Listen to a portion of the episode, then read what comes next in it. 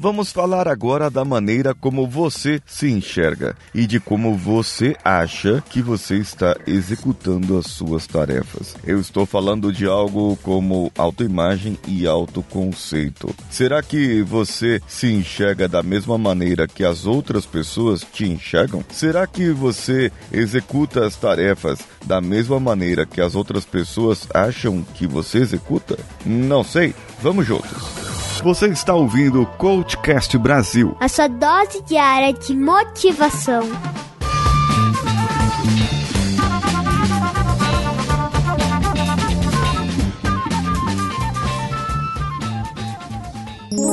cvpravc.com.br O seu currículo em outro nível.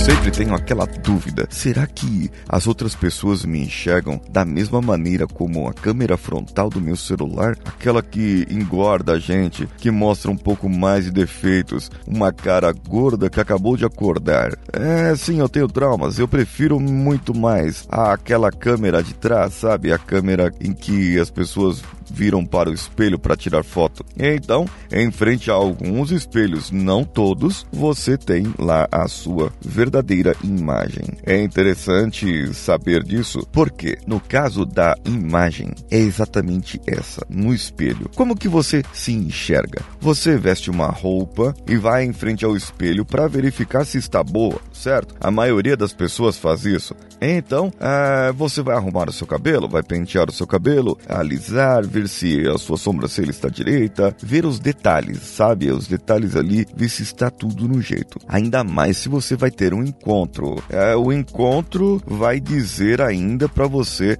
como a outra pessoa vai reagir ao você chegar. E a autoimagem, ela varia, na minha opinião. Não é uma autoimagem constante. Você não se enxerga por muito tempo da mesma maneira. E se você se enxergar negativamente, podemos começar a falar aqui de uma patologia, porque afinal de contas, quando você se enxerga negativamente, você começará a gerar neurotransmissores que afetarão, afetarão negativamente a sua vida, podendo te levar a uma crise de ansiedade, a uma depressão ou a algo que possa te trazer algum prejuízo emocional e até físico lá no seu futuro. Por isso é bom sempre tomar o cuidado. A autoimagem, se vocês quiserem, os ouvintes, podem mandar para mim é, um e-mail lá para o contato arroba coachcast.com.br e me dizer qual a forma como você se enxerga, qual a forma como você se vê hoje, como profissional, como pai, como mãe, como pessoa, como esposo, como esposa,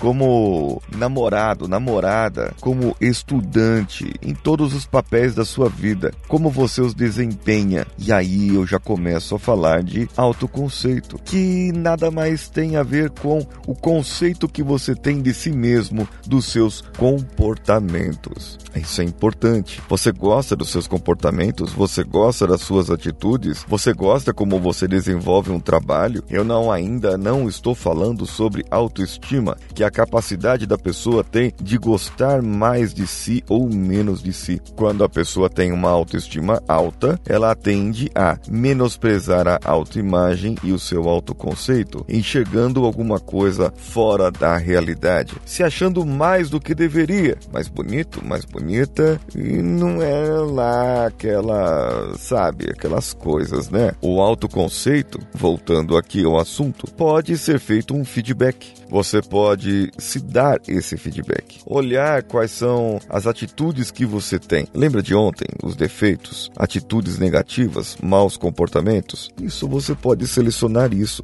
Você pode fazer isso, colocar isso e então você poderá dizer: "Eu tenho uma ideia de por que e como eu faço isso". Será que isso tem, como ontem você fez, uma intenção positiva, um ganho secundário? Se for mal, se for positivo também, a mesma coisa. Mas será que isso reflete a realidade? Será que como eu estou me vendo e como eu enxergo ou analiso os meus comportamentos e atitudes, será que as outras pessoas pessoas enxergam e fazem da mesma maneira, por isso é bom pedir o feedback. Feedback das pessoas que estão à sua volta, mas algo sincero. Peça para a pessoa elogiar, saber quais são os pontos fracos também, dizer qual é a opinião delas e quando você agiu dessa maneira, positivamente ou negativamente. Você pode fazer uma autoanálise. É a seguinte: quando você tem um comportamento positivo, as pessoas reagem de uma maneira, certo? Quando você tem um comportamento negativo, as pessoas reagem de outra maneira. Quando você está se enxergando, se vendo, tendo a sua autoimagem de uma maneira, as pessoas reagem. Então, faça uma análise de como as pessoas estão reagindo exatamente. A autoimagem, o autoconceito é o seu ponto de vista, mas é importante saber o ponto de vista do outro. Você teve um mau comportamento e a pessoa fez uma cara feia. Isso é um comportamento, é uma reação da pessoa. É o ponto de vista da pessoa. Você teve um bom comportamento e a pessoa teve um sorriso no seu rosto. É uma reação. Então escreva essas reações, tanto para os maus comportamentos quanto para os bons.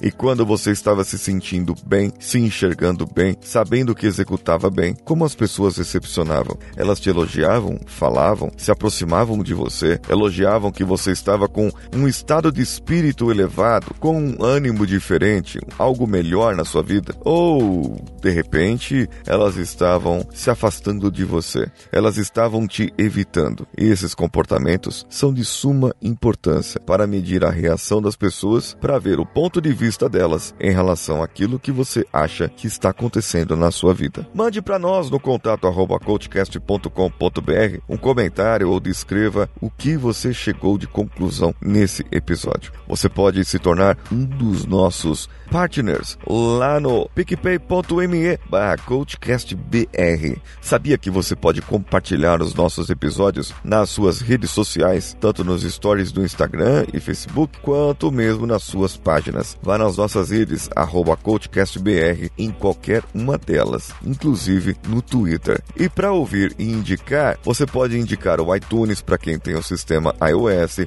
ou o próprio Spotify, ou ainda o Deezer, ou ainda qualquer agregador para podcasts. Eu sou Paulinho Siqueira e agradeço muito a sua atenção até aqui. Um abraço a todos e vamos juntos.